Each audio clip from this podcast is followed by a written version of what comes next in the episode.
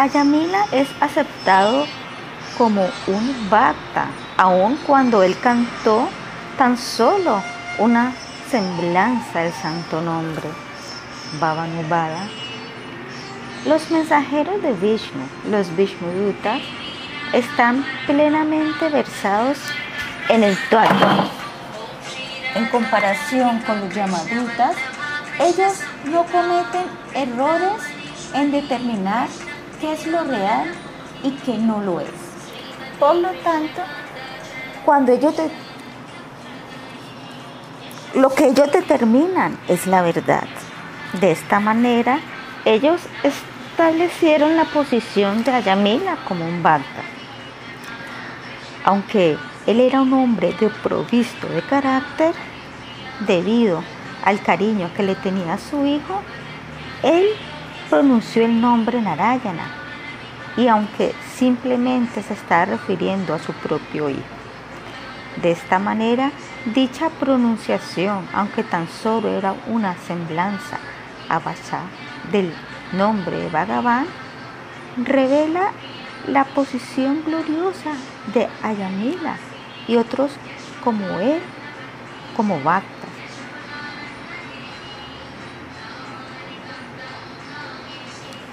Piyusha Varshinibriti.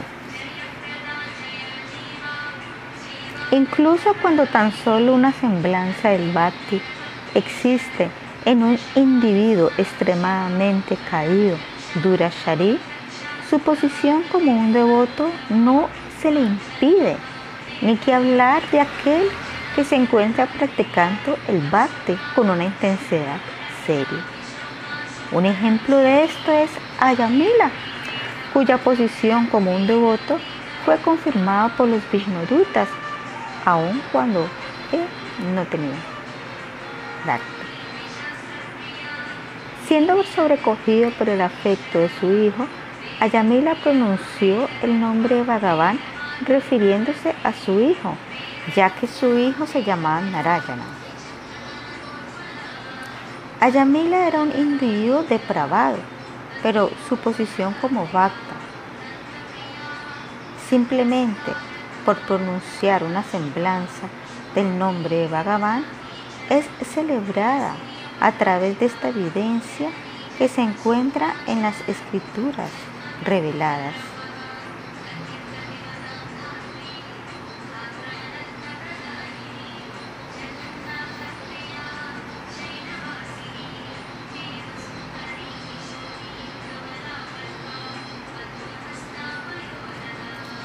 J Los senderos como el Karma Yoga dependen del Bhakti, Bhavanubhada. Por lo tanto, se acepta que con respecto al karma, al yoga y a otros senderos, la pureza mental del practicante y la pureza de los ingredientes, el lugar, etc., son de vital importancia para el éxito de la práctica y cualquier falta o carencia, etc., en estos factores evitan el éxito.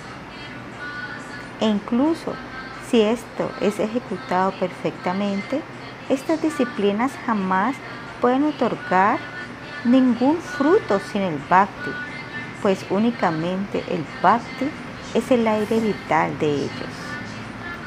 Por lo tanto, se puede percibir de todas las maneras que disciplinas como el karma, el yoga y el dhyana dependen del bhakti.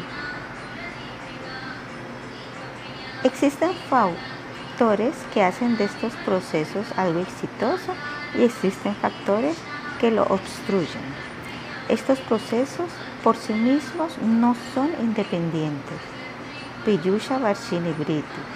De esta manera, el Siddhanta es establece firmemente que algunos factores hacen que las prácticas como el karma, el yajna y el yoga sean efectivas y que hay otros factores que las hacen defectuosas la pureza de la conciencia, shita, etc., hacen que sean efectivas y la distorsión traída por el deseo del disfrute y cosas similares hacen que sea defectuosa.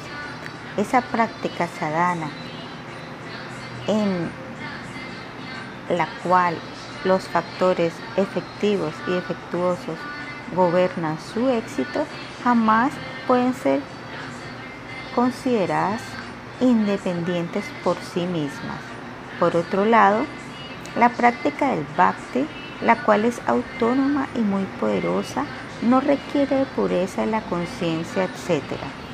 Esto es así debido a que escuchar cantar puede hacerse a cabo incluso cuando el corazón permanece impuro, incluso cuando la lujuria, etc., aún están allí, la práctica del bhakti no es impedida, ya que junto a la presencia de la lujuria, las actividades del vayana como cantar y escuchar son ejecutadas. Por lo tanto, el sadhana del bhakti es supremamente autónomo. No hay ni la más leve duda acerca de esto. Aquello que es supremamente autónomo no puede ser que otra cosa lo haga efectivo o defectuoso en ningún momento. 5K. La superioridad del Bhakti por encima del Moksha. Bhavanubhada. Únicamente una persona ignorante afirma que el yagna activa el Bhakti. De hecho, los sastras determinan la eminencia suprema del bhakti, incluso sobre el moksha, lo cual es la última meta del yagna.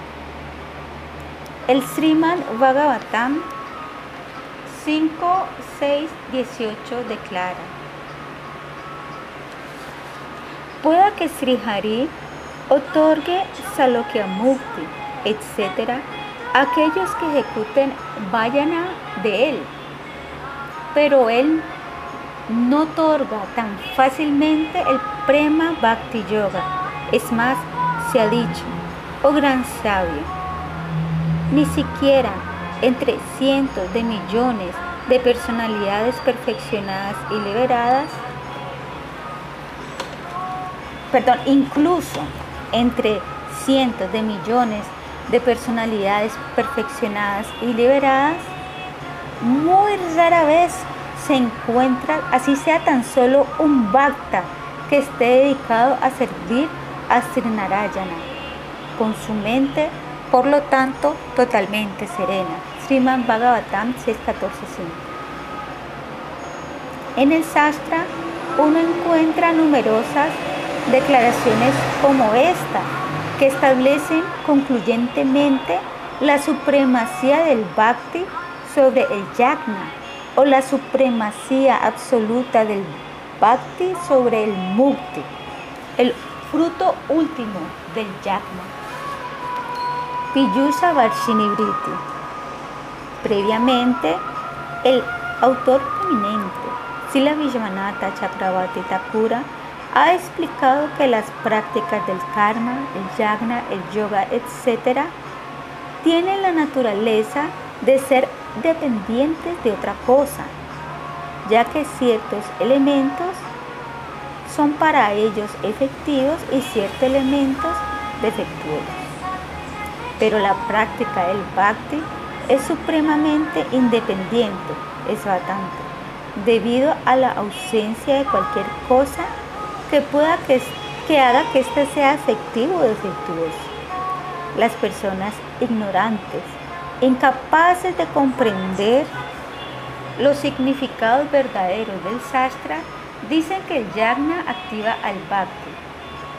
Refutando las conclusiones filosóficas de dichas personas ignorantes, Sila Vishwanatha Chakravarti Thakura está estableciendo la supremacía absoluta del bhakti con evidencia de la escritura. Algunas personas dicen que el yagna activa el bhakti, en su opinión, la inclinación hacia el bhakti en realidad es imposible sin el conocimiento acerca del arma, atma el conocimiento de la verdad absoluta, para tatua, etc. Ellos explican esto diciendo que mientras los sadhanas secundarios ciertamente jamás se requieren en la práctica del bhakti, no hay, no hay manera de activar el bhakti aparte que desarrollar yagna. Si la Vishwanatha Chakravarti Thakura, considerando que dichas personas no están adecuadamente informadas, está refutando sus ideas y está demostrando la independencia del bhakti. Ahora se presenta un análisis extensivo del yagna. Mediante la palabra yagna se comprenden tres ramas del conocimiento. A. Tat Padartha Yagna, que significa el conocimiento de la verdad absoluta para Brahma o Bhagavata Tattva. B. Tuam Padartha Yagna, que significa el conocimiento de la forma espiritual intrínseca, Swarupa de la entidad viviente. Y C. Sambandha Yagna, que significa el conocimiento de la relación entre la verdad absoluta y la entidad viviente. A. Tat Padartha Yagna. El conocimiento de la forma intrínseca de la verdad absoluta si Krishna, el objeto de adoración. Tat Padartha Yagna es el conocimiento trascendental de que para Brahma y Krishna posee una forma hermosa y que Él se compone de eternidad, conocimiento y bienaventuranza, Sat, y Ananda. Este se refiere al conocimiento de su cualidad de ser Swayam Bhagavan o para Brahman, incluso mientras se encuentra actuando como un humano, y de su cualidad de ser la corporificación de la totalidad de todas las razas. Se refiere al conocimiento de su belleza ilimitada, de su maduria ilimitada, de su forma ilimitada, de sus cualidades y pasatiempos ilimitados y de su amabilidad ilimitada. Este se refiere al conocimiento de todas sus demás cualidades, como por ejemplo el afecto por sus devotos. También se refiere al conocimiento de su morada sagrada, sus asociados, su potencia interna, su Rupa Shakti y su potencia externa, Maya Shakti. B. Tuam Padartha Yagna, conocimiento de la Jiva. Tuam Padartha Yagna se refiere al conocimiento de las cualidades de la Jiva de ser una partícula de conocimiento que emana a partir de Tatasta Shakti, la potencia marginal del Señor, o de ser la expansión separada del Señor, Divinamsha o ser el eterno sirviente de ese Krishna, o teniendo un grado diminuto de independencia, etc. C. Sambandha Yagna. El conocimiento acerca de la relación entre Bhagavan y la entidad viviente. Si Krishna, quien es la mismísima forma de la verdad absoluta, es el Señor y la entidad viviente es su sirviente eterno. Si Krishna es infinito y la Jiva es infinitesimal. Si Krishna es el controlador de Maya y la entidad viviente es controlada por Maya, el olvido a los pies del loto de si Krishna es la única causa del enredo de la entidad viviente en Maya y de su miseria sin fin, mientras que el Vajana de Sri Krishna es el único método para que se libere de Maya y obtenga bienaventuranza, suprema. El conocimiento de todo esto se, se conoce como el conocimiento de la relación entre el Señor Supremo y la entidad viviente o Sandamda Yagna. Algunas personas hablan acerca del conocimiento de la unicidad de la realidad absoluta y la entidad viviente, Brahma Jiva Akya Yagna.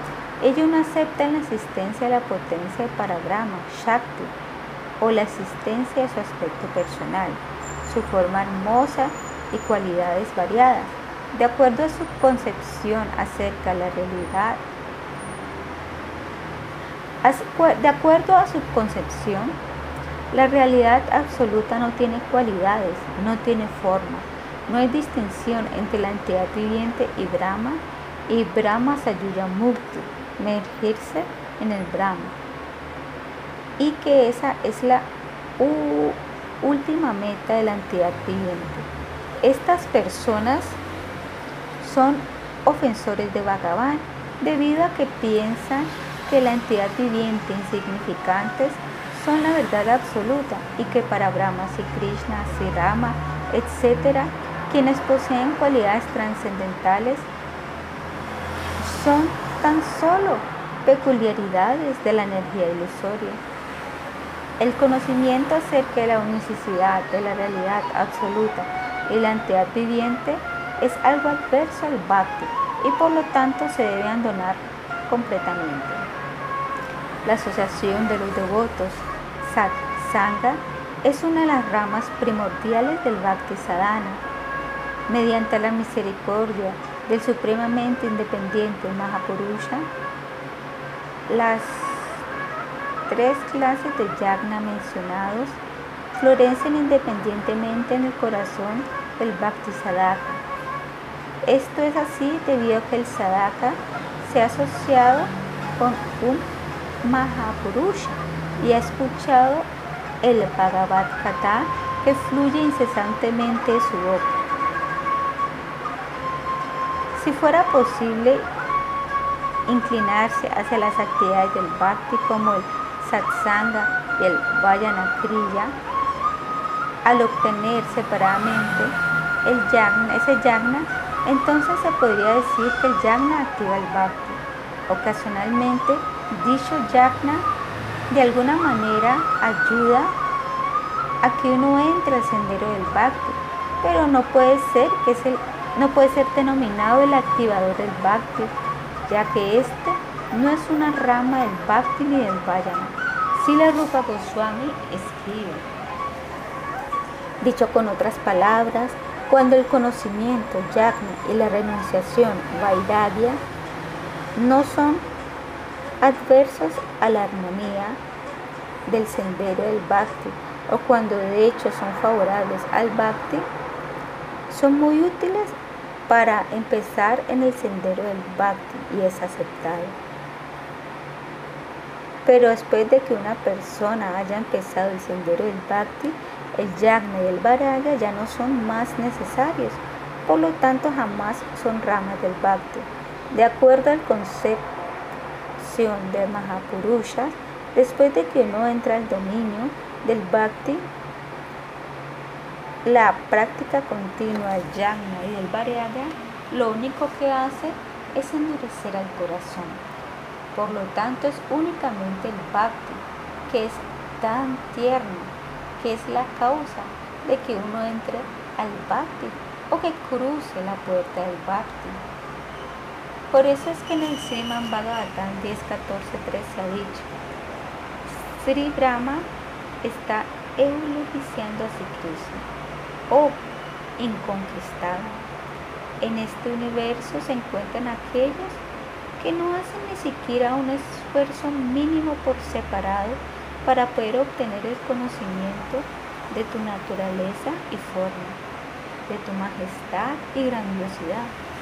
Ellos afirman, ellos mantienen su existencia quedándose cerca de tus vacas y escuchando y sirviendo con su cuerpo, mente y palabras las narraciones de tus nombres, formas, cualidades y pasatiempos, los cuales fluyen automáticamente de labios de tus vacas.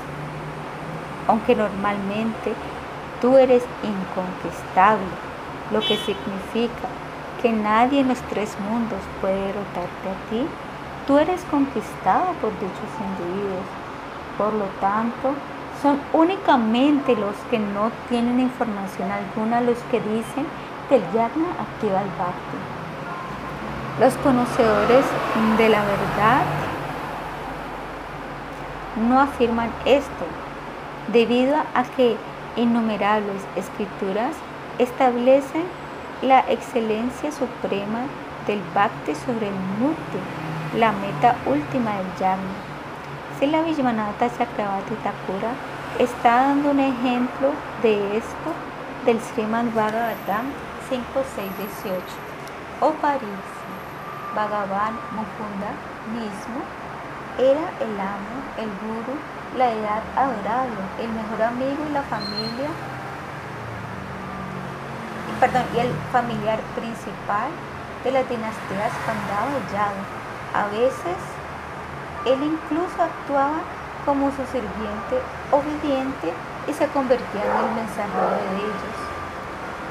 El más beneficiente, Bhagavan, puede otorgar muy fácilmente el mukti a aquellos que se dedican a obtener su favor, pero raramente otorga el prema bhakti.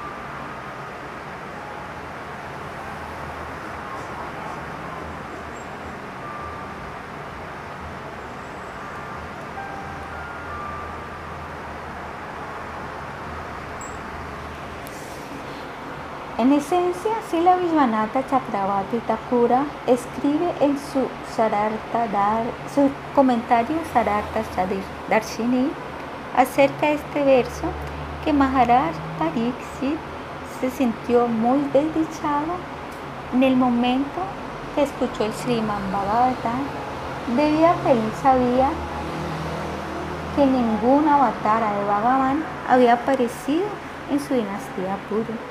Comprendiendo esto, Sri Sukadeva Goswami, que lo sabe todo, para demostrar la superioridad del Bhakti sobre el Mukti, hizo que este verso descendiera. De esta manera, él disipó la desdicha de Pariksit Maharaj y le trajo el júbilo. La intención de Sri Sukadeva Goswami era determinar que la familia en la cual el Bhakti es decir, el Bhakta, desciende, es superior a la familia en la cual desciende Bhagavan. La familia en la cual desciende el Bhakti es más elogiable debido a que Bhagavan es conquistado únicamente por el Bhakti. Es verdad que ninguna encarnación de Bhagavan había descendido en la dinastía Puru, pero ciertamente un Bhakta se lo había hecho.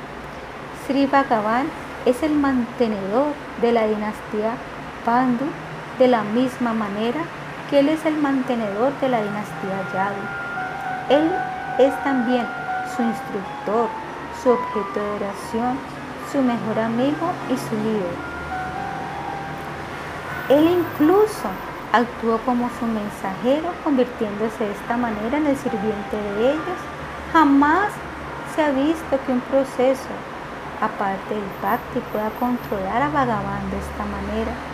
Dicho Bhakti es extremadamente raro. Pueda que Bhagavan otorgue la liberación, el mukti, a aquellos que lo adoren. Y es por esto que uno de sus nombres es Mukunda, pero muy rara vez otorga el Prema Bhakti. En el verso que estamos discutiendo, no es el caso que la palabra Karhishi en cualquier momento implique que Sri Bhagavan jamás otorga el Prema Bhakti.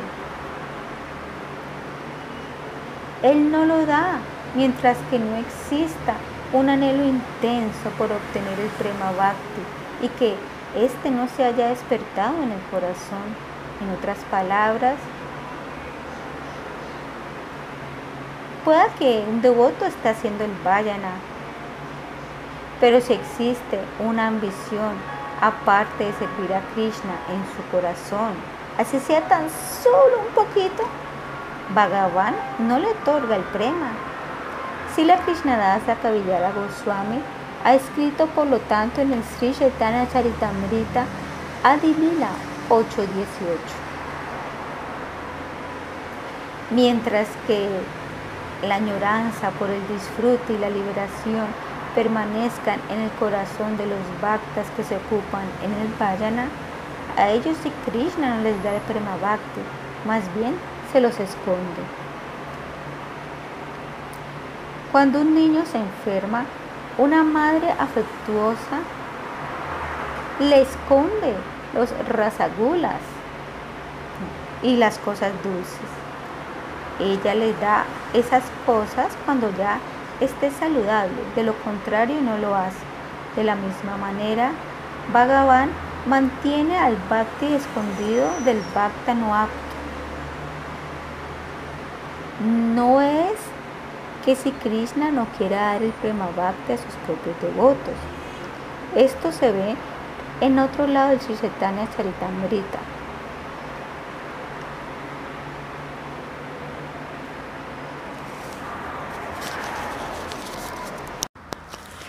Si aquellos que anhelan algo diferente al bhakti ejecutan vayana de Krishna, si Krishna les otorga a ellos el servicio a sus divinos pies de loto, que son muy misericordiosos, incluso sin que ellos lo hayan pedido. Algunas personas piensan que si Krishna puede satisfacer a un devoto simplemente dándole a él disfrute de los sentidos, bhakti o liberación mukti, él jamás le otorgaría el prema bhakti, ya que él se vuelve controlado por el prema bhakti. De acuerdo a la idea de ellos, ser su sirviente a los devotos es algo problemático para esa persona, en realidad, sin, em, para él, en realidad. Sin embargo, el Prema Bhakti es la función de la Ladini Shakti de Krishna, el poder, la potencia de placer. Por lo tanto, él obtiene muchísimo más bienaventuranza del Prema Bhakti que de su propia naturaleza intrínseca, Swarupa, ya que su sumisión al Bhakta es su felicidad suprema, él siempre lo anhela. No es posible que esta cualidad de sumisión lo cause dolor a él o que él lo rechace. Esta es la conclusión definitiva del Bhakti Sastra. Ya que el Bhakti es superior al Mukti, el cual es la meta última del yagna, ¿cómo es que el yagna puede ser activador del bhakti? Habiendo refutado el concepto de que el yagna activa el bhakti y habiendo establecido la superioridad del bhakti sobre el mukti, la meta última del yagna, Sila Vishwanati Chakravarti Thakura ahora está estableciendo la vasta superioridad del devoto de Bhagavan sobre la personalidad liberada del Mukta. El rey Parishit le dijo a Sila Sukareva Goswami, oh, el más grandioso de los sabios, entre billones de billones de aquellos que están emancipados incluso en esta vida, llevan mukta, y que muy cercanamente han obtenido la liberación de mezclarse a la fulgencia del Brahman, Brahma Sayuya Mukti. Solamente uno ejecuta la adoración a Bhagavan Narayana. Dicha persona cuya mente está totalmente serena y que se refugia exclusivamente en Narayana es muy rara. Existen muy poquitas personas así. En su comentario de este verso, Sila Jiva Goswami ha escrito, el significado es que una persona que esté libre de la identificación con el cuerpo mortal en el cual reside, se debe comprender que es liberada, un Jiva Mukta Purusha. Pero alcanzar Brahma Sayuya Mukti, incluso para esto, una Jivan Mukta Purusha tiene que esperar hasta que los frutos de sus acciones prarabdha sean destruidos. Únicamente por medio del Brahma Yagna, los frutos de las acciones del Yagni no pueden ser destruidas. La razón para esto es la siguiente.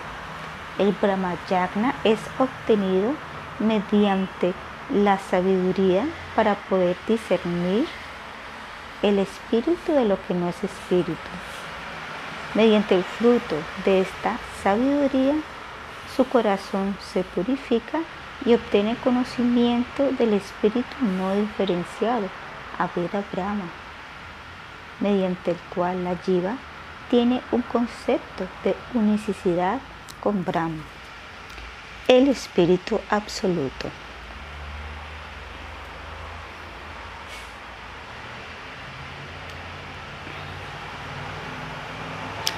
Aunque algo del conocimiento acerca de la cualidad especial de la realidad absoluta no mora en este Brahmayagna no diferenciado, este no lleva a ninguna actividad en la forma de adoración o servicio. Por lo tanto,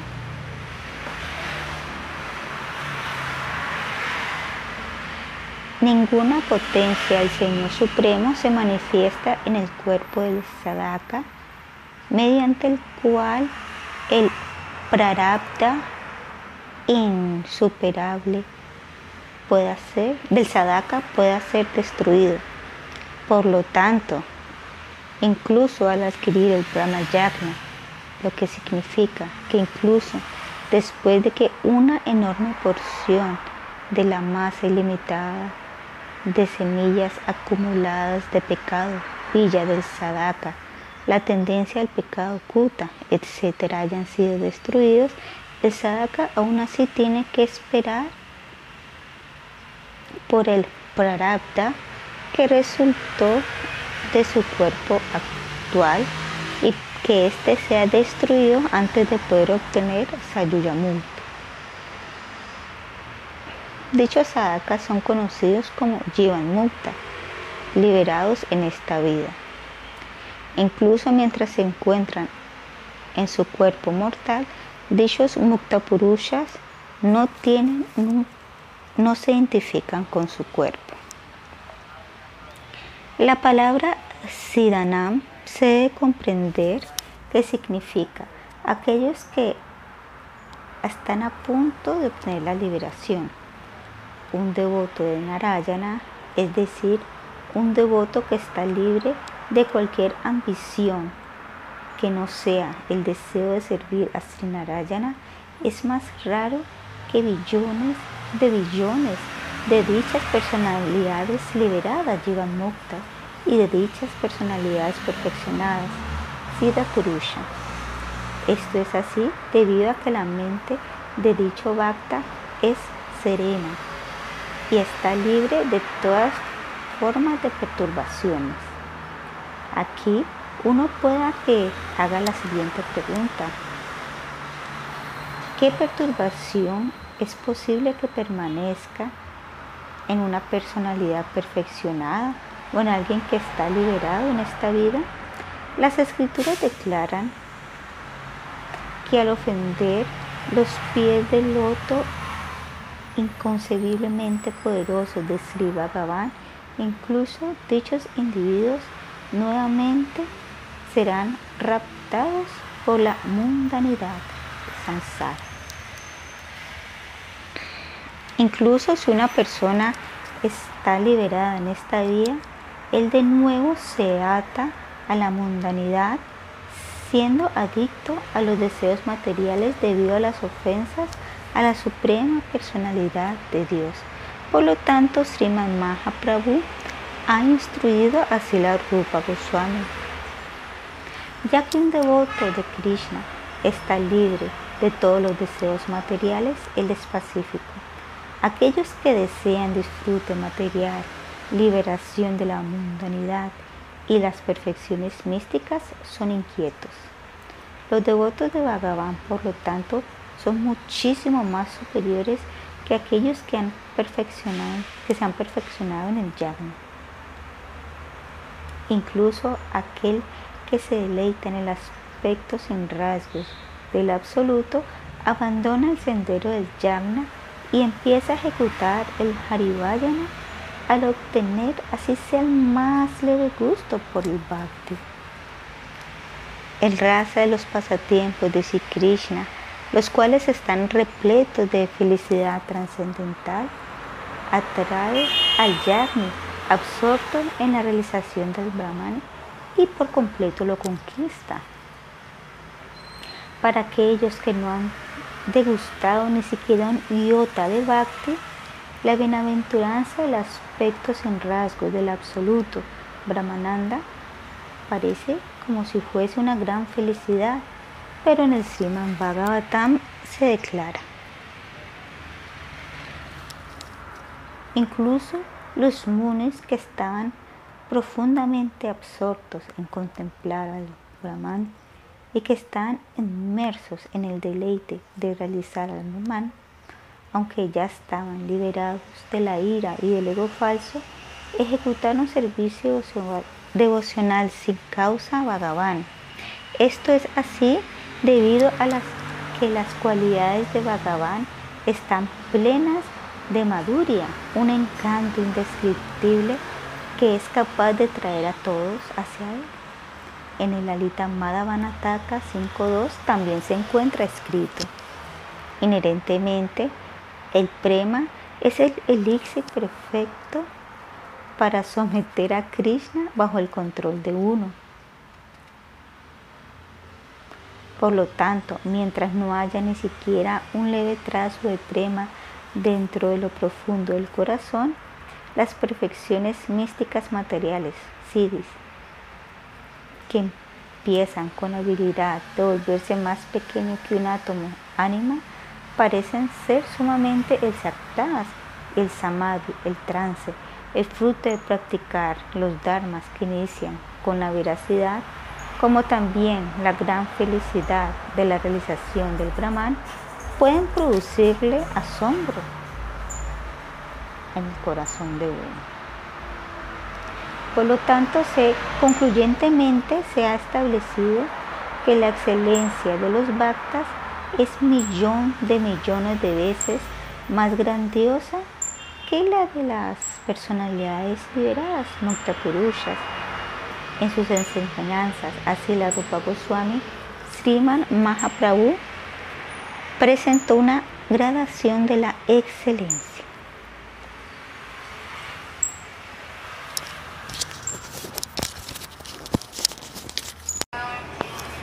Este universo está repleto de incontables de billones de entidades vivientes, las cuales son de dos clases.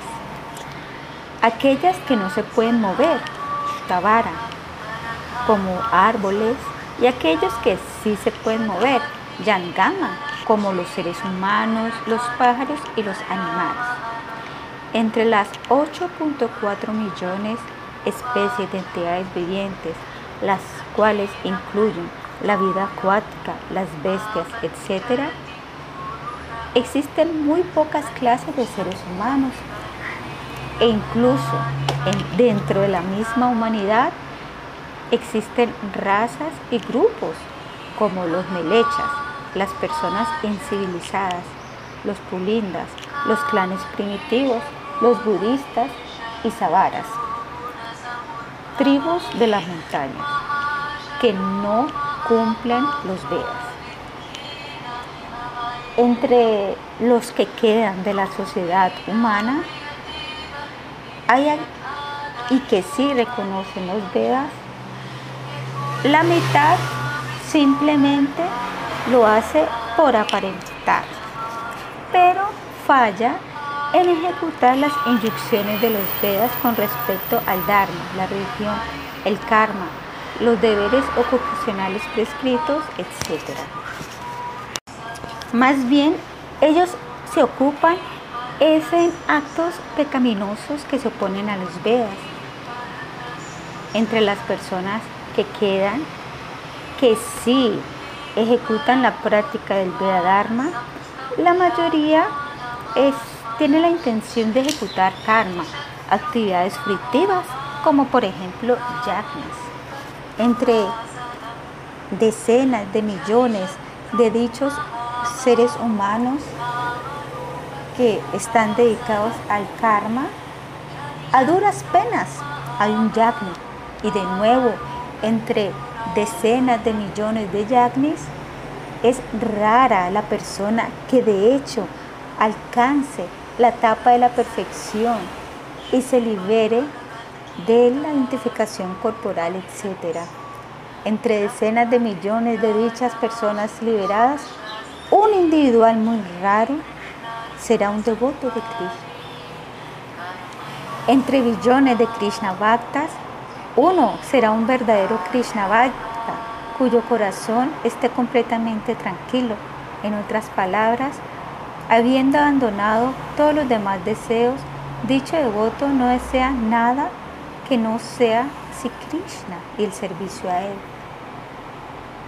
Él es el único que es conocido como alguien totalmente sereno, pues está plenamente dedicado a servir a Krishna. Aquellos que anhelan el disfrute material, bhakti, o la liberación, mukti, no pueden ser considerados totalmente serenas. Estas personas permanecen inquietas, ya que alguien que anhela y desea el bhakti o el mukti jamás pueden estar en paz. Aquellos que anhelan ánima, volverse más pequeño que el átomo y otras perfecciones místicas desean la autosatisfacción como también fama y adoración. Sin duda, ellos permanecen insatisfechos. En realidad, los aspirantes por el multi también son inquietos, deseando opulencia,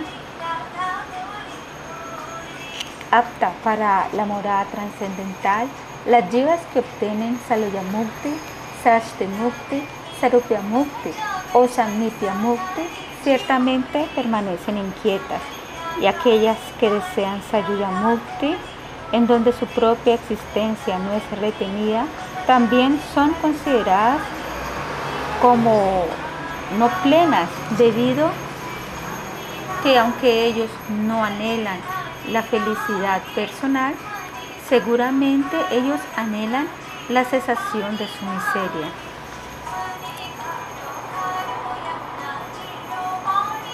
Siendo metidos en problemas por la angustia de la existencia material, ellos se ocupan en el sadhana que lleva al Sayuyamukti para liberarse de esa miseria. La única raíz para esforzarse por el Sayuya Mukti es el deseo de suspender el propio sufrimiento de uno. ¿Cómo se puede decir que una persona está en paz cuando anhela la suspensión de su desdicha? Alguien puede decir que la intención de obtener la unicidad con Brahma es de hecho un anhelo por mukti, no un anhelo por la suspensión de la desdicha. En este caso también se debe aceptar que el motivo de una persona para ejecutar sadhana es un anhelo por la gloria de obtener Brahma. Este anhelo por la exaltación también hace que su mente sea inquieta.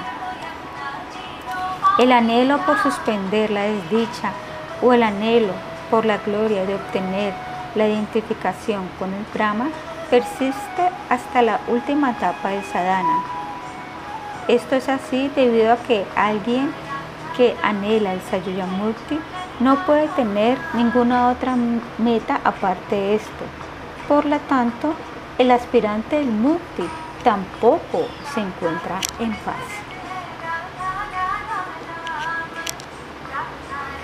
Es más, mientras que la entidad viviente no haya obtenido una bienaventuranza continua, infinitamente variada, y mientras su conciencia no se absorba completamente en esa bienaventuranza, su inquietud de la mente jamás desaparecerá. No es posible. La entidad viviente únicamente puede encontrar bienaventuranza mientras desguste exclusivamente el rasa de los pasatiempos de Bhagavan por medio del bhakti. Las mentes de aquellos que han desgustado dicho bhakti rasa, las melodicidades de la devoción o lila rasa, las melodicidades de los dulces pasatiempos de Sri Krishna, no pueden ser agitados ni siquiera por la bienaventuranza de identificarse con el Brahman, Brahmananda.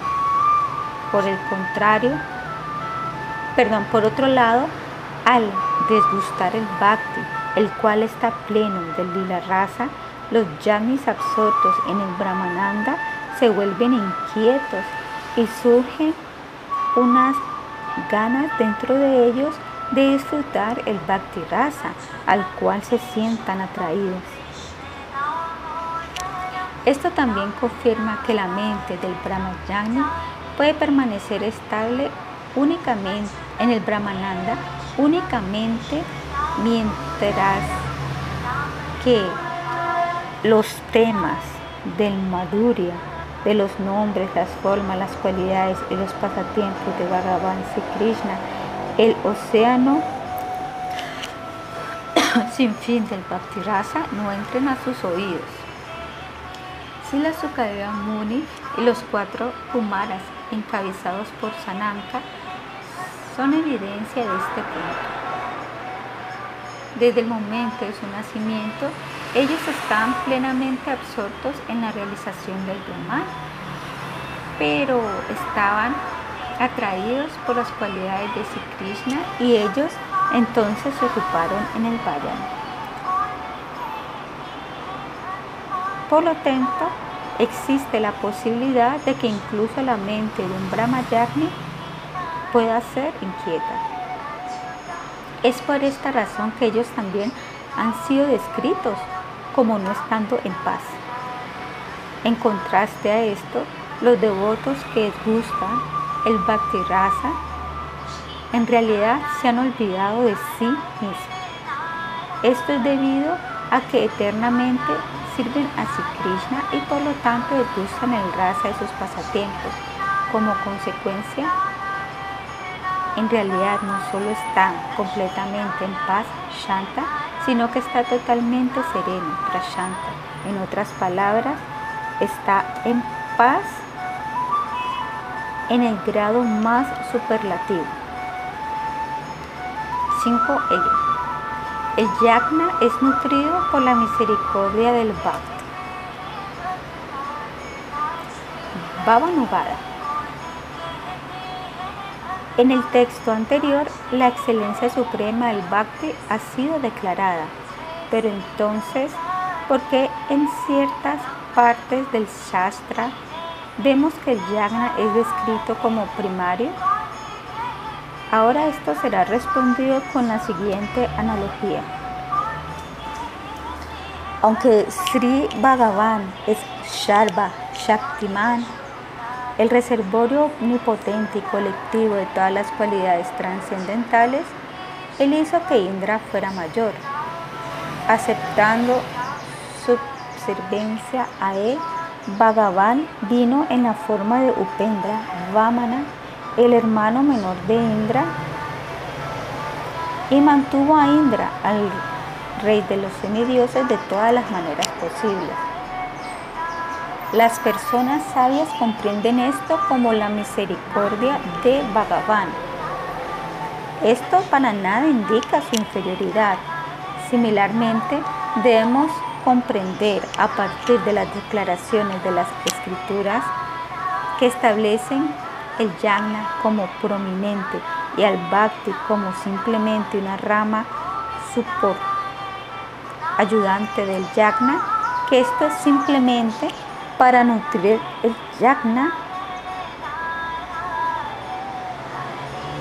que la supremamente independiente y trascendental Bhakti Devi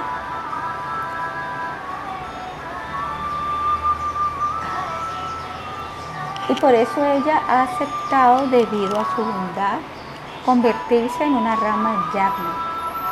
Los sabios eruditos han determinado que esta es la gracia del Bhakti, Piyusha Varshini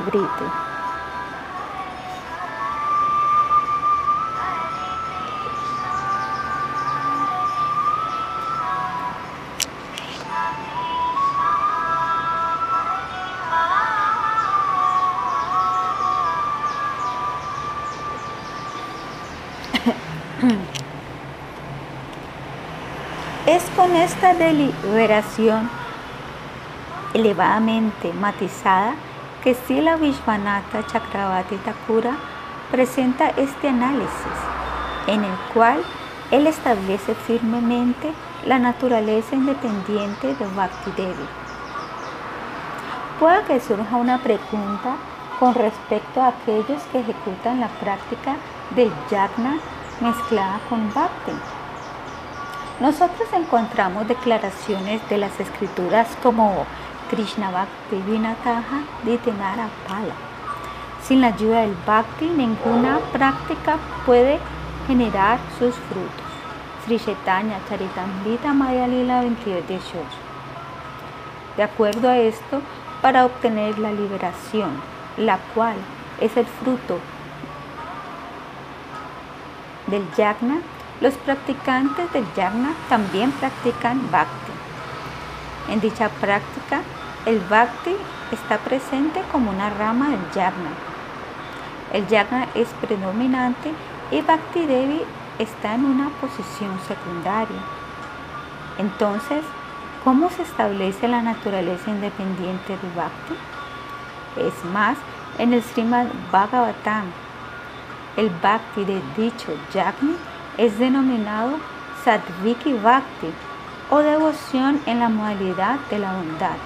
En este caso, ¿cómo se podrá probar el aspecto trascendental nirguna del Bhakti? El reverenciado autor ha reconciliado hermosamente esto gracias a una analogía. En el octavo canto del Sriman Bhagavatam, los pasatiempos de Sri Vamanadeva han sido descritos. A pesar de la independencia suprema de Sri Vamanadeva, de las potencias ilimitadas y la corporificación de todas las cualidades trascendentales, mediante su propia libre voluntad y libre albedrío, él apareció en la forma de Sri Upendra, el hermano menor de Indra, el rey de los semidioses. Únicamente para el beneficio de Indra es que Vamanadeva aceptó subordinación a él, bajo el pretexto de mendigar tres pasos de tierra de Maharaj Bali, Vamanadeva con sus primeros dos pasos tomó posesión de la Tierra y de los planetas celestiales. Perdón, con su primer y segundo paso tomó posesión de la Tierra y de los planetas celestiales. Y después, con su tercer paso, él le dio, él envió a Bali Maharaj al sistema planetario inferior de Pataloka. Él entonces le dio el reino del cielo a Indra y de esta manera lo mantuvo. Sri Vamanadeva aceptó el nombre Upendra por su propia libre albedrío. Él se convirtió en el hermano menor de Indra y siempre le ofreció respetos como se le debe a un hermano mayor. ¿Es que acaso las personas eruditas, al ver a Bhagavan Upendra manteniendo y apoyando a Indra de esta manera, pensarían en realidad que él es inferior a Indra? Más bien, ellos comprenden que el respeto que Bhagavan Upendra Vamanadeva le dio a Indra, como también todos los esfuerzos de Pendra por mantenerlo son simplemente la misericordia que tuvo hacia Indra. De esta manera se establece su excelencia suprema, no su inferioridad.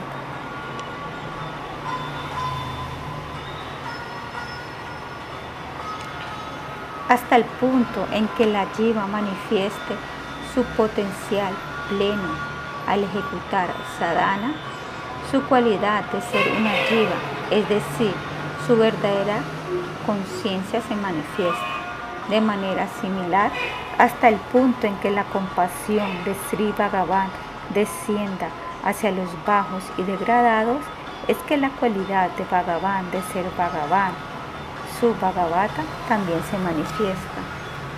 En esencia, el Bhagavan omnipotente que es capaz de todo, protegió a Indra y lo mantuvo a él convirtiéndose en su hermano menor. Si examinamos más de cerca este pasatiempo, vemos que Bhagavan Upendra simplemente estaba siendo compasivo con Indra. A pesar de ser supremamente independiente, omnisciente y capaz de todo, Sri Bhagavan, por medio de su deseo independiente, se convirtió en el hermano menor de Indra e incluso adoptó el nombre de Upendra. De esta manera, él estableció la, preeminencia de Indra. Al hacer esto, Sri Bhagavan no es disminuido de ninguna manera. Es más, más bien, esto revela su Bhakta Vatsalya o cualidad de ser afectuoso con su devoto.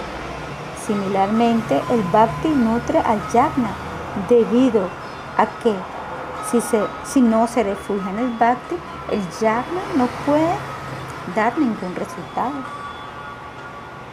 Al igual que Sri Bhagavan mismo, su Swarupa Shakti, el Bhakti, también es supremamente compasiva.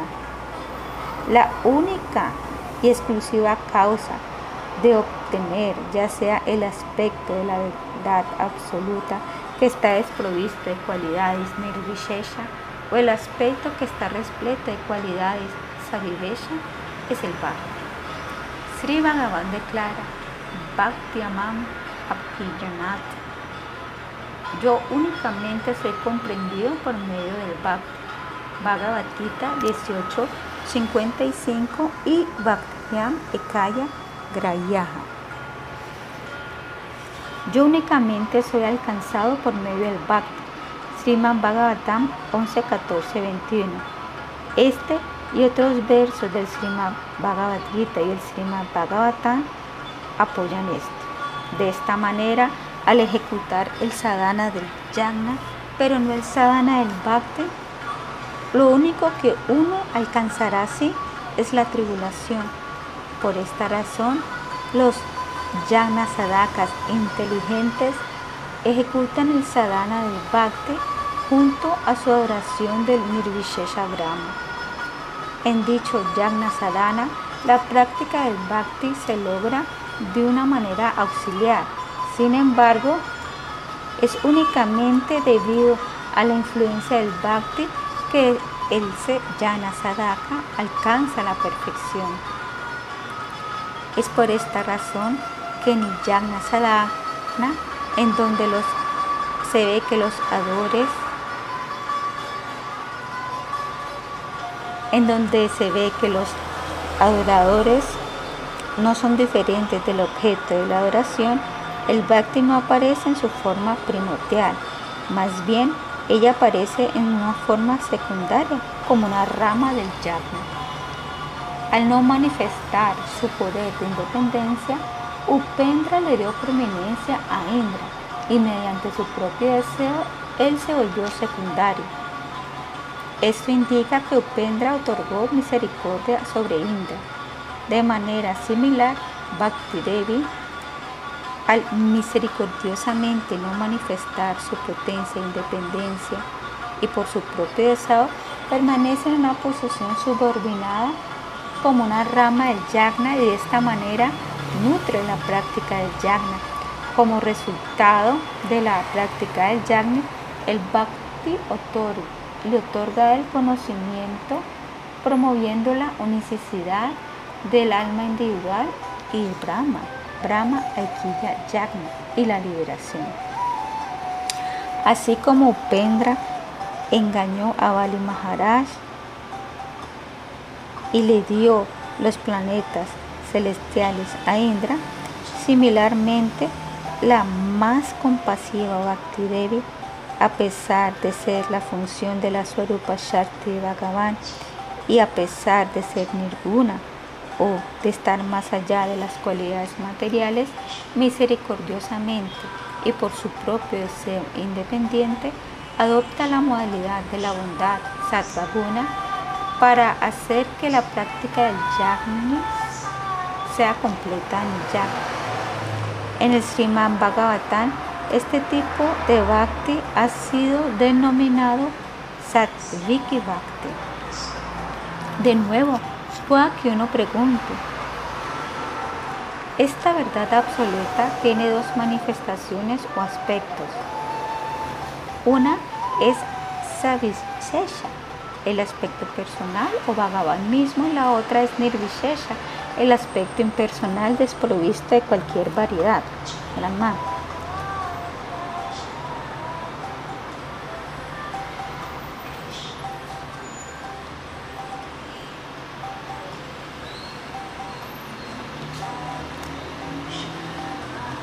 El Nirvishesha Swarupa de la verdad absoluta suprema también es trascendental, está más allá de las modalidades de la naturaleza. Entonces, ¿por qué el bhakti tendría que adoptar la cualidad de la material de la bondad para otorgarle a alguien la realización de este aspecto impersonal que en sí mismo está desprovisto de cualidades materiales? ¿Es que acaso el bhakti que está libre de cualidades materiales no puede dar la realización del Nirvishesha Brahma mientras permanece en sus swarupas? Como respuesta, se dice que el Bhakti es el nombre de una de las Shakti de Bhagavan. El término Shakti indica la capacidad de actuar o lograr algo. La Shakti que manifiesta la verdad absoluta suprema para Tatua se denomina Bhakti. Bhakti Devi, quien está más allá de todas las cualidades materiales, revela la Swarupa de Bhagavan a los practicantes del Bhakti que estén libres de cualquier deseo material y que estén más allá de la naturaleza material. Sin embargo, el deseo por la liberación permanece en el corazón de los Yagnis A no ser que el corazón esté libre de cualquier deseo material, Bhakti Devi en su swarupa trascendental no puede despertarse allí. Debido a que el deseo, que es como una espina,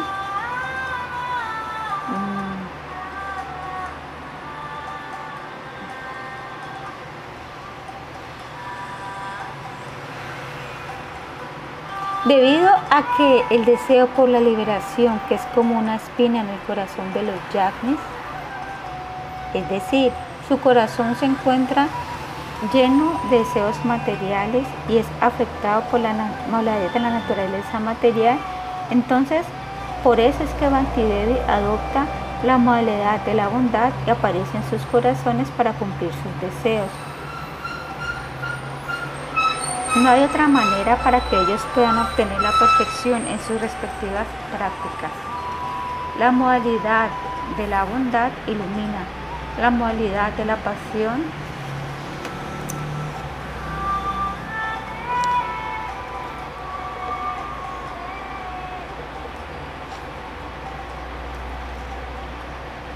vigoriza, entusiasma y la modalidad de la ignorancia cubre aunque la movilidad de la bondad no revela a la realidad absoluta, suprema, trascendental, ciertamente sí da un concepto acerca de la realidad absoluta suprema.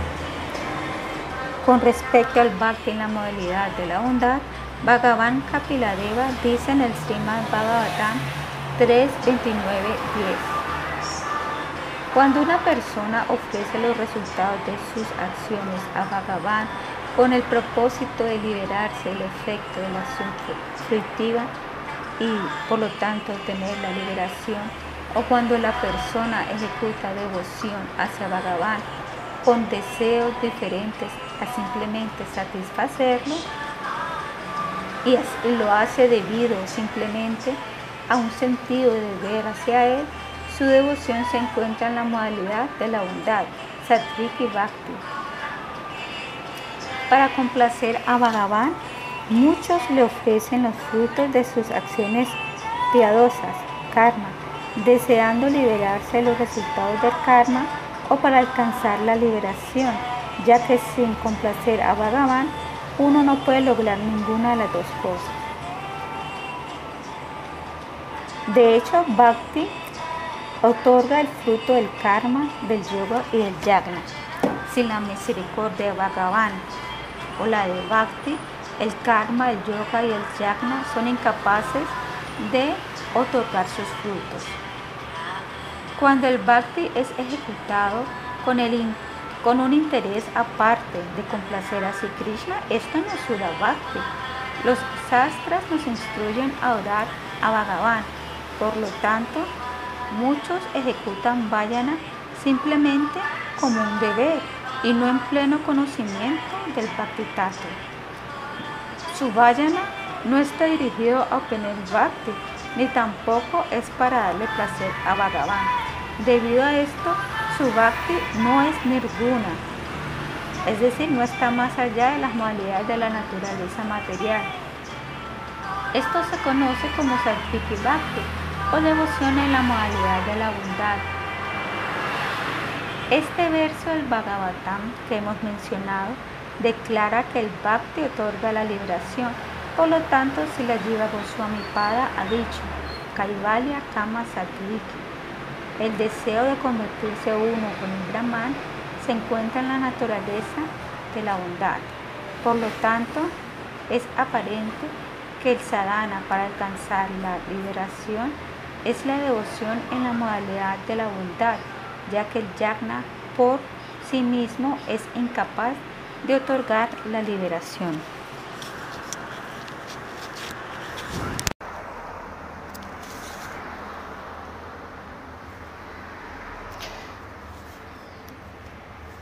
Texto 6. 6a. El Bhakti surge del Bhakti. Bhavanubhada. Bhaktya Sanjataya Bhaktya. El Bhakti surge del Bhakti.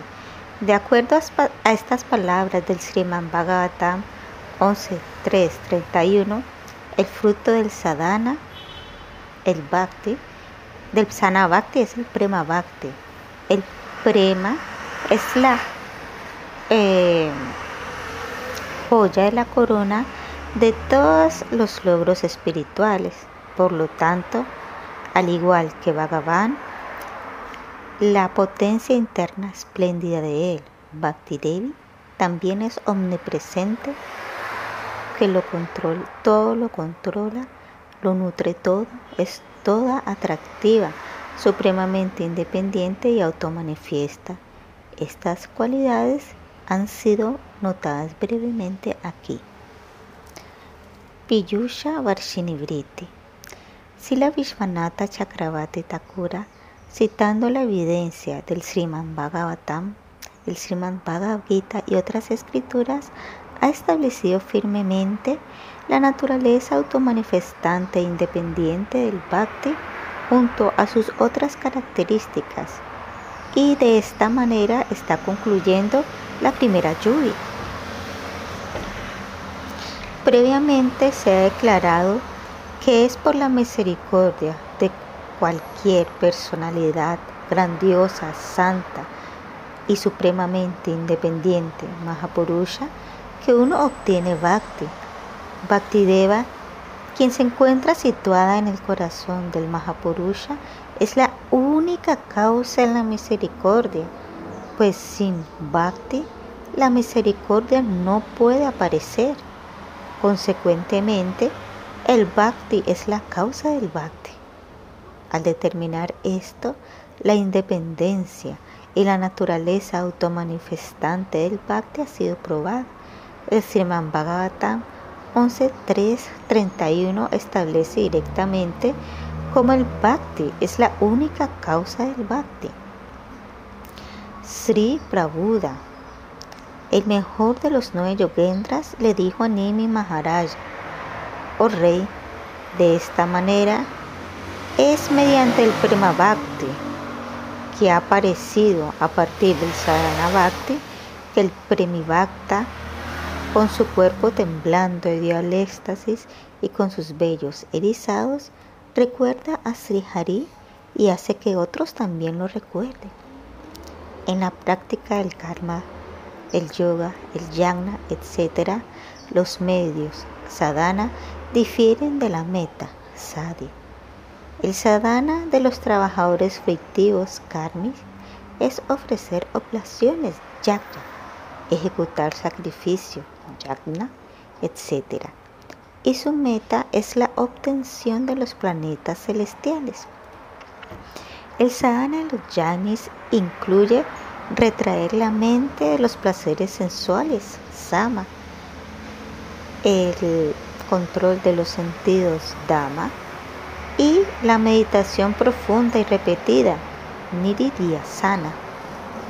Y su meta es mezclarse en el aspecto impersonal del Señor Supremo, Brahma Sayucha.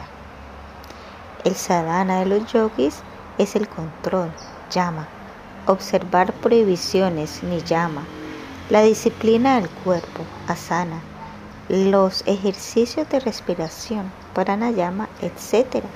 Y su meta es mezclarse con Paramatma, Paramatma Sayuya. Hasta el punto en que estos varios practicantes alcancen la perfección, se reducen sus prácticas. Al final, ellos se liberan de su práctica complicada del todo y se absorben en su perfección.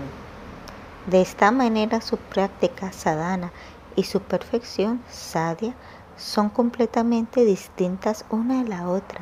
Esto se puede comprender muy fácilmente. En contraste a esto, el sadhana bhakti, bhava bhakti y el prema bhakti son las etapas comparativas y superlativas de la misma práctica.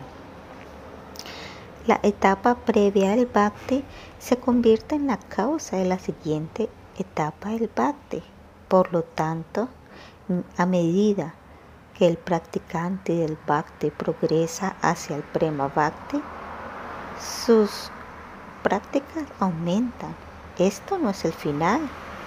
Esto es así debido a que la etapa del Sanabhakti, el gusto por la devoción, aún no ha sido solidificada. En la etapa del Baba y el Prema, sin embargo, ese gusto se vuelve extremadamente condensado. Si la Narottama Satakura ha dicho. El Prema Bhakti es cuando el amor por Krishna está completamente maduro y el Sanabhakti es la misma devoción que aún no ha madurado. Esta es la esencia y la característica del Bhakti Baba. Así como un mango es agrio cuando no está maduro y es extremadamente delicioso cuando está maduro, el prema madura secuencialmente a través de muchas etapas conocidas como sneha, mana, pranaya, raga, Anuraga y finalmente Mahabhava. Estas son las varias etapas del desarrollo o transformación del prema. El prema en sí mismo, sin abandonar las cualidades dulces de las etapas previas, se condensa o se vuelve más delicioso, pues obtiene gustos más elevados de sneha, mana, prayana, etc. La etapa más elevada del prema se llama Mahabhava. Está presente únicamente dentro de las Praya Gopis.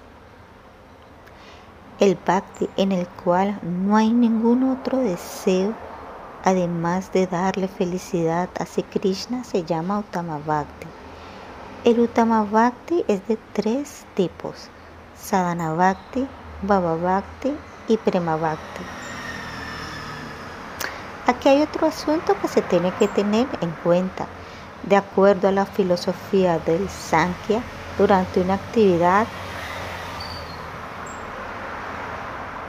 el, la causa ingrediente Upadana Karana abandona su condición previa y se transforma en su efecto. Mediante la analogía, cuando la leche, el ingrediente causa, se transforma en yogur, ésta abandona su estado previo. Uno ya no puede encontrar más la leche en el yogur. Pueda que surja la siguiente pregunta. Empleando la palabra transformación aquí, ¿es que acaso tenemos que considerar que este fenómeno también ocurre en el bhakti? Dicho con otras palabras, cuando el baba bhakti, rati, se transforma en prema bhakti, ¿es que el baba bhakti deja de existir? Cuando el prema bhakti se transforma en sneha, ¿es que acaso la etapa o la característica del prema bhakti desaparece? Cuando el sneha se transforma en pranaya, ¿es que acaso las cualidades previas del sneha dejan de existir? Como respuesta a esta duda, si la Rupa Goswami declara que este principio no es verdadero para el bhakti.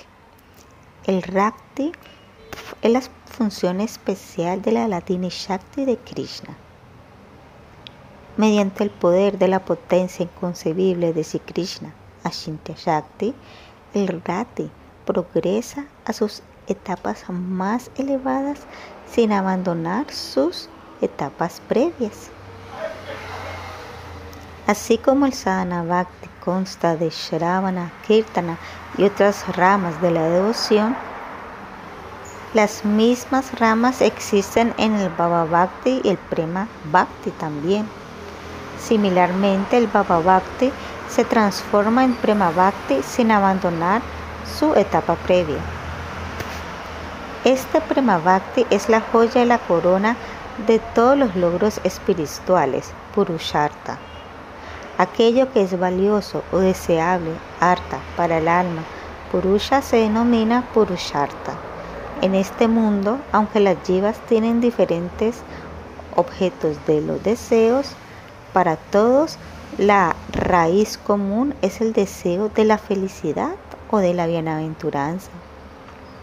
El Bhakti, la función especial de la Latini Shakti de Sri Bhagavan, sumerge a las jivas en un océano de bienaventuranza nectarina. En contraste con el Bhakti, la felicidad de mezclarse con el Brahman, Brahmananda, es considerada como sumamente insignificante, ni que hablar de la felicidad material y las comodidades o la felicidad de los planetas celestiales.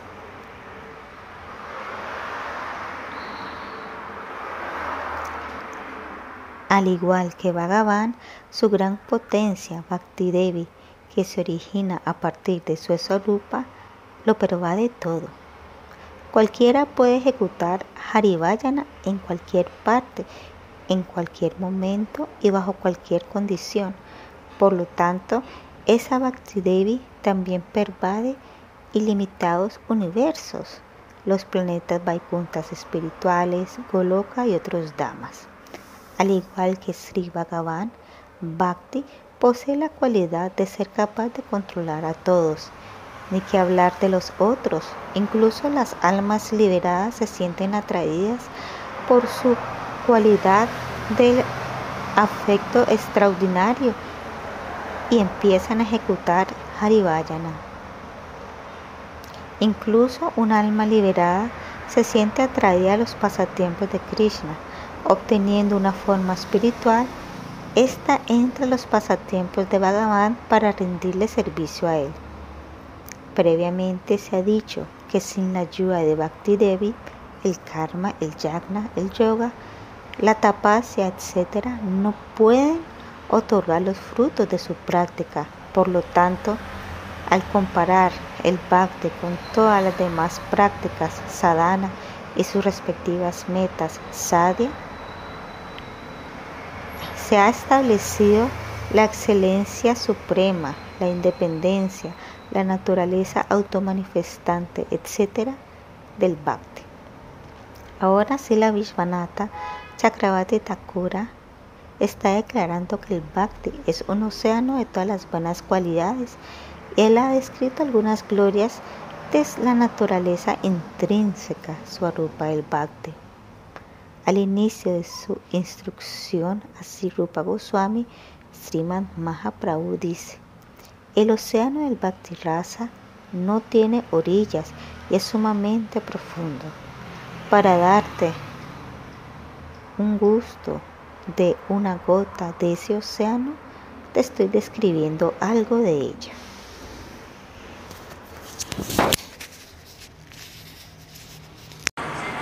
6b. Alguien que tiene una inteligencia madura siente una inclinación hacia el bhakti. Vavanugada. Habiendo dicho eso, si nosotros vemos que una persona tiene cualquier tipo de inclinación hacia, un proceso diferente del bhakti, entonces debemos comprender que su inteligencia no ha madurado plenamente. Los sastres declaran, a excepción de alguien que no es humano o simplemente que es un animal tonto, no hay nadie que no ejecute un servicio amoroso a Sri Bhagavan. Esta y otras declaraciones de las escrituras evidencia que la degradación de una entidad viviente existe incluso después de obtener un nacimiento humano.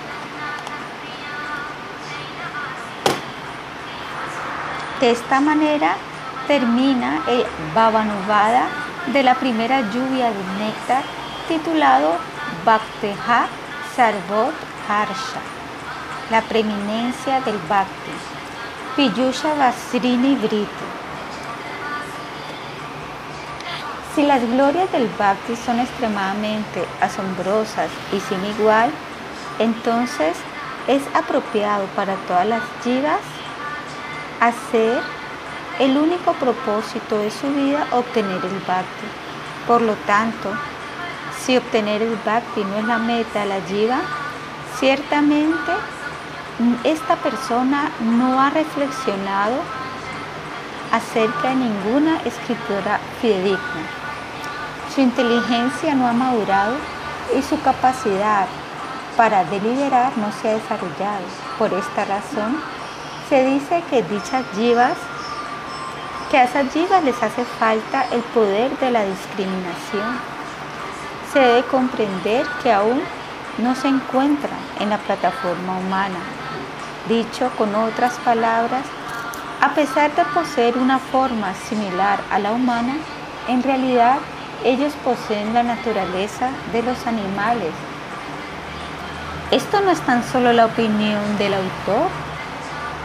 Él, está estableciendo esta declaración en base a la evidencia de las escrituras. Puman Virayeta Vina Pashuknat. A excepción de aquellos que poseen inclinaciones animalistas, ¿quién no ejecutará Vayana a Sri quien está dotado de cualidades ilimitadas trascendentales? Srimad Bhagavatam 10.1.4 El Srimad Bhagavatam 2.3.18.19 19 describe a aquellos que son adversos a la Harivayana como tontos o animalísticos. El significado de estos versos es que aquellos que han obtenido una forma de vida humana en este mundo y que no ejecutan Harivayana simplemente han malgastado su vida. Si uno afirma que una vida duradera es la medida para una vida exitosa, entonces uno puede preguntar, ¿acaso un árbol no tiene una larga duración de vida? Un árbol vive por millones y miles de años. Pero si la longevidad es la marca de una vida exitosa, entonces los árboles son mucho más superiores que los seres humanos. Con respecto a esto se puede argumentar que aunque un árbol viva mucho tiempo, este no puede respirar como lo hace un humano. Como respuesta, se puede decir que si inhalar y exhalar es la medida de una vida exitosa, entonces el fuelle de un heredero es superior a un humano, pues ellos pueden respirar e inhalar más que los seres humanos. Y entonces si se dice que los, estos no pueden compararse al comer ni al aparearse del humano, entonces como respuesta se podría preguntar, ¿es que acaso los animales de las aldeas como las vacas, los búfalos, los cerdos, los burros y los camellos, ¿es que acaso ellos no comen y se aparean? Por lo tanto, se puede concluir que el éxito de la vida humana únicamente se encuentra en ejecutar Harivayana, lo cual no es posible en las demás especies de vida. En su comentario, Sila lleva Goswami, mientras explica el verso anterior donde dice, Pashavo Pare ha escrito, Tamapi Narakaram Pashumatvaha Apara Iti. Se debe comprender que los humanos que tienen adversidad al Harivayana en realidad son animales parecidos a los seres humanos. Esto es indicado mediante el empleo de la palabra apare.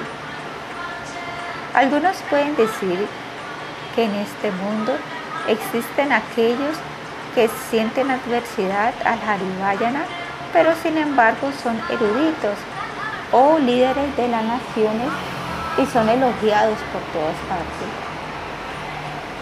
¿Es que acaso no podemos considerar que dichos humanos son humanos?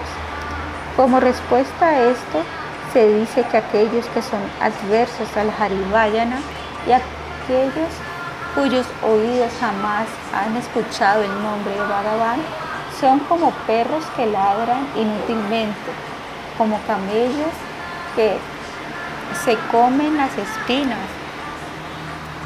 como cerdos que devoran las heces o burros que relinchan inútilmente. Perdón, o, o burros que cargan una carga pesada mientras son pateados por la burra. Dichas personas, a pesar de ser glorificadas por los demás, pero que son adversos al Harivayana, se debe comprender que son animales.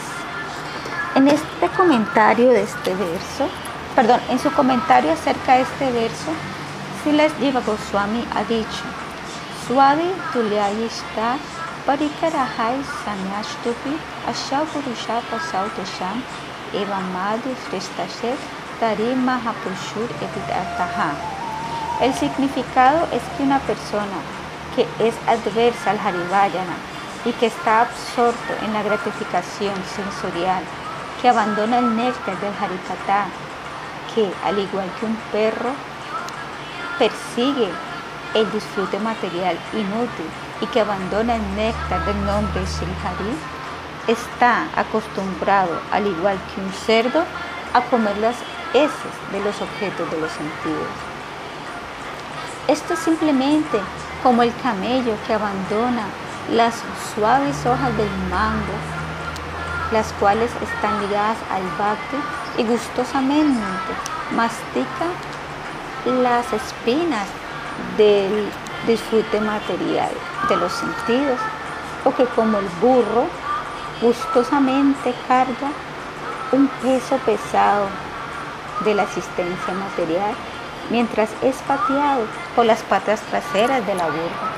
Dichas personas que son glorificadas por otras personas como ellos están listas para ser llamadas los superiores entre los animales, pues entre los brutos ellos son la élite.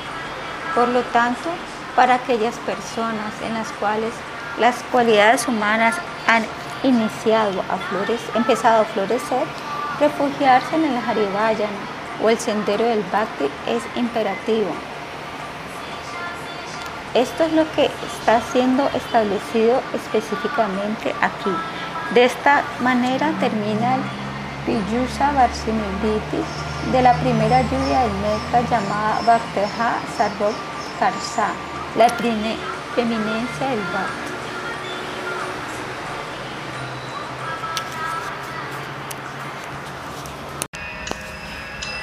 Segunda lluvia de néctar. La delineación de las primeras etapas del Bhakti. Sadhana Bhakti, Sharada, Sadhusanga y Vayana Kriya. Texto 1. El dualismo y el monismo aquí no se discute. Bhavanuvada. En este Madhurya Kadambini no hay ningún lugar para el análisis y el debate de las posiciones filosóficas de dualismo, dueita, y monismo, adueita. Alguien que desee obtener conocimiento acerca de estos temas se puede referir al libro titulado Aisvarya Kadambini. Piyusha Varsinibriti. En la primera lluvia del Madhurya Kadambini, Sila Vishwanatha Chakravarti Thakura estableció la excelencia suprema del Bhakti y en esta segunda lluvia él delinea las muchas ramas diferentes del Bhakti.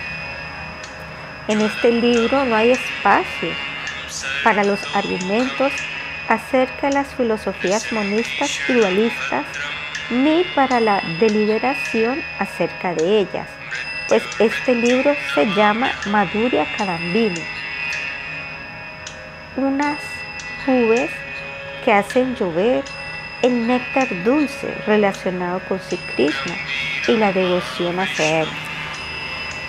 En la práctica del bhakti, aunque es, a uno se le pide que comprenda el principio del dualismo, dueita y del monismo, en otras palabras, la unicidad simultánea y la diferencia de las entidades vivientes de este mundo material con la verdad absoluta, el autor considera que es inapropiado discutir.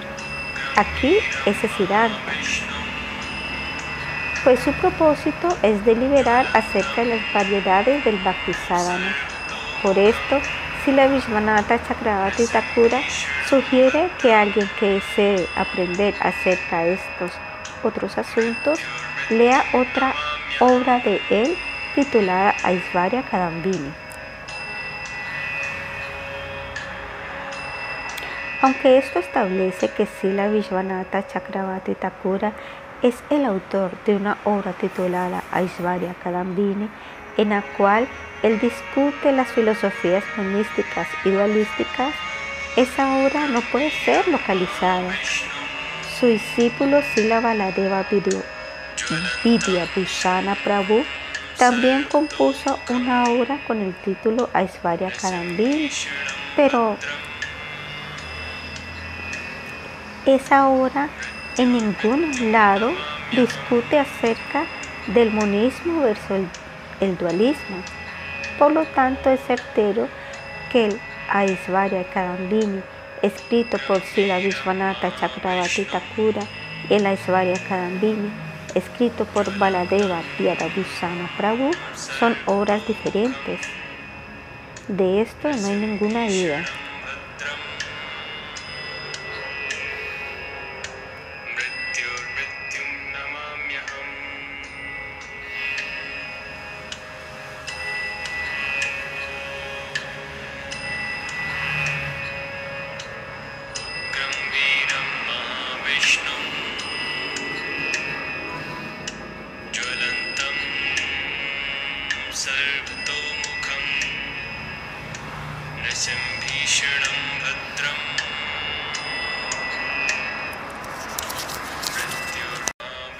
Texto 2, 2a. La naturaleza intrínseca del Sadhana Bhakti, el Uttama Bhakti, Bhavanuvada. El bhakti, como sadhana bhakti, aparece en el campo de los sentidos, es decir, el cuerpo, la mente y las palabras del sadhaka jiva. Dicho bhakti, debido a no ser manchado por el karma, el jnana, etc., es puro.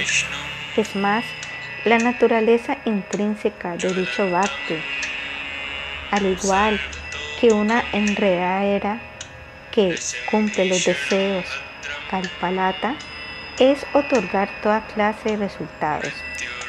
A pesar de esto, la única persona que se refugia en enredadera dadora de deseos del bhakti es esa persona sumamente afortunada que es como una abeja que exclusivamente bebe el néctar del Vadirasa y abandona el anhelo por otras clases de recompensas que no sean el servicio a Bhagavan. Dicha alma afortunada se parece a un abejoto debido a que hace el voto de mantener su vida bebiendo la miel de esta enredadera y hace el voto de no beber de otra parte.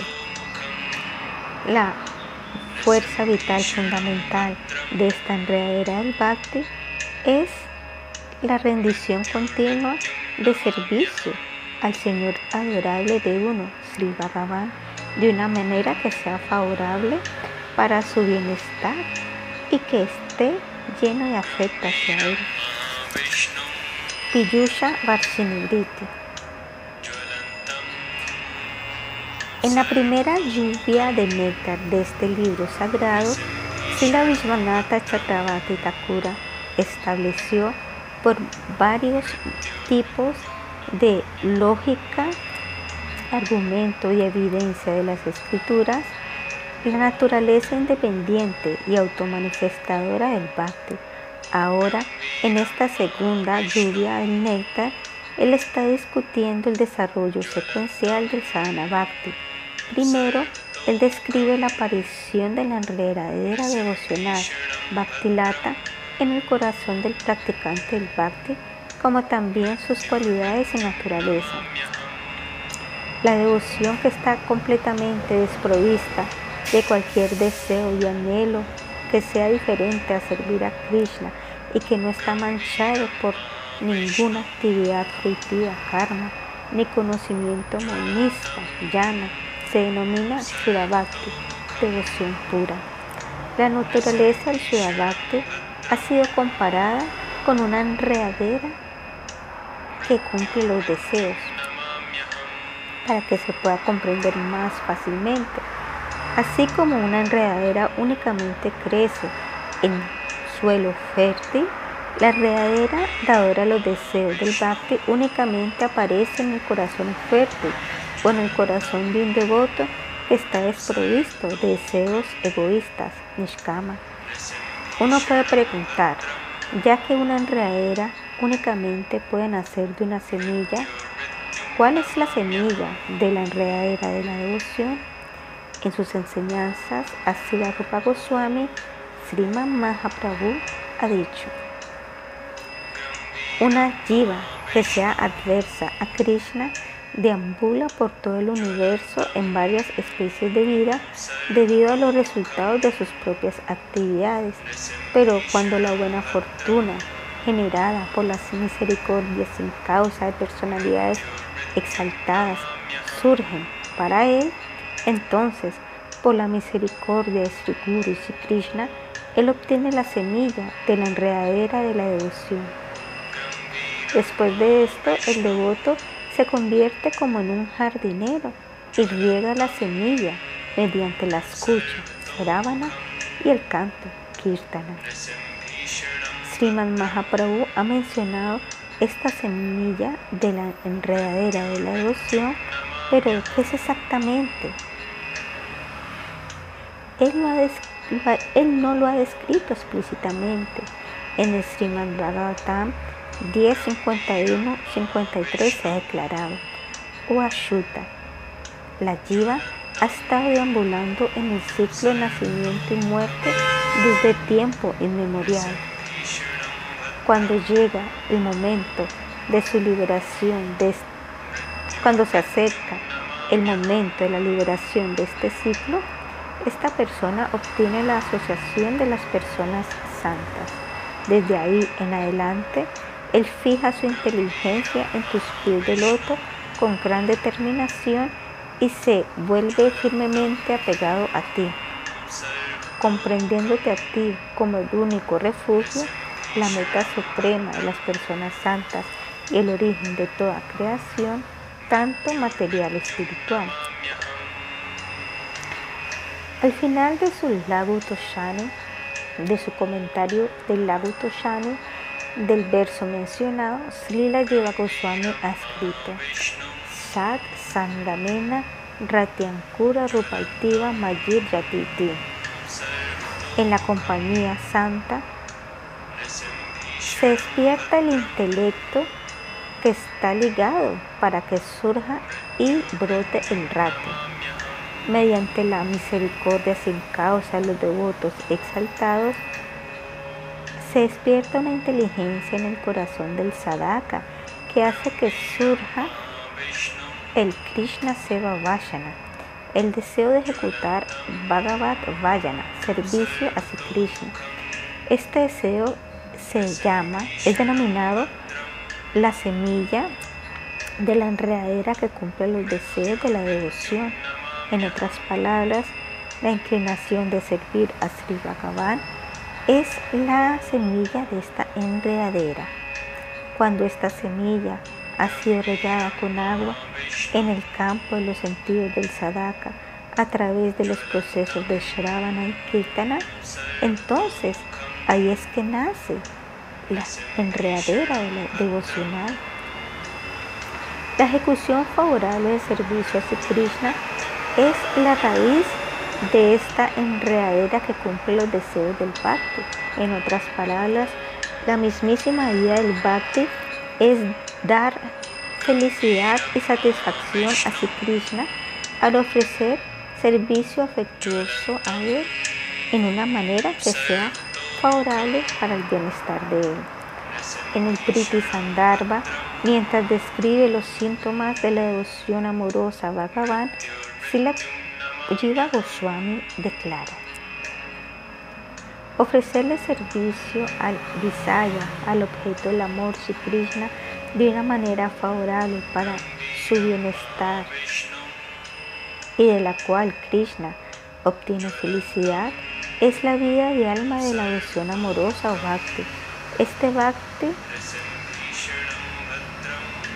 hace que se eh, despierten más velocidades con el deseo de obtenerlo. Ese deseo a su vez lleva a la realización de, de entonces una comprensión extraordinaria de él surge de esta manera, la cual se caracteriza por, una, por un júbilo inconcebible.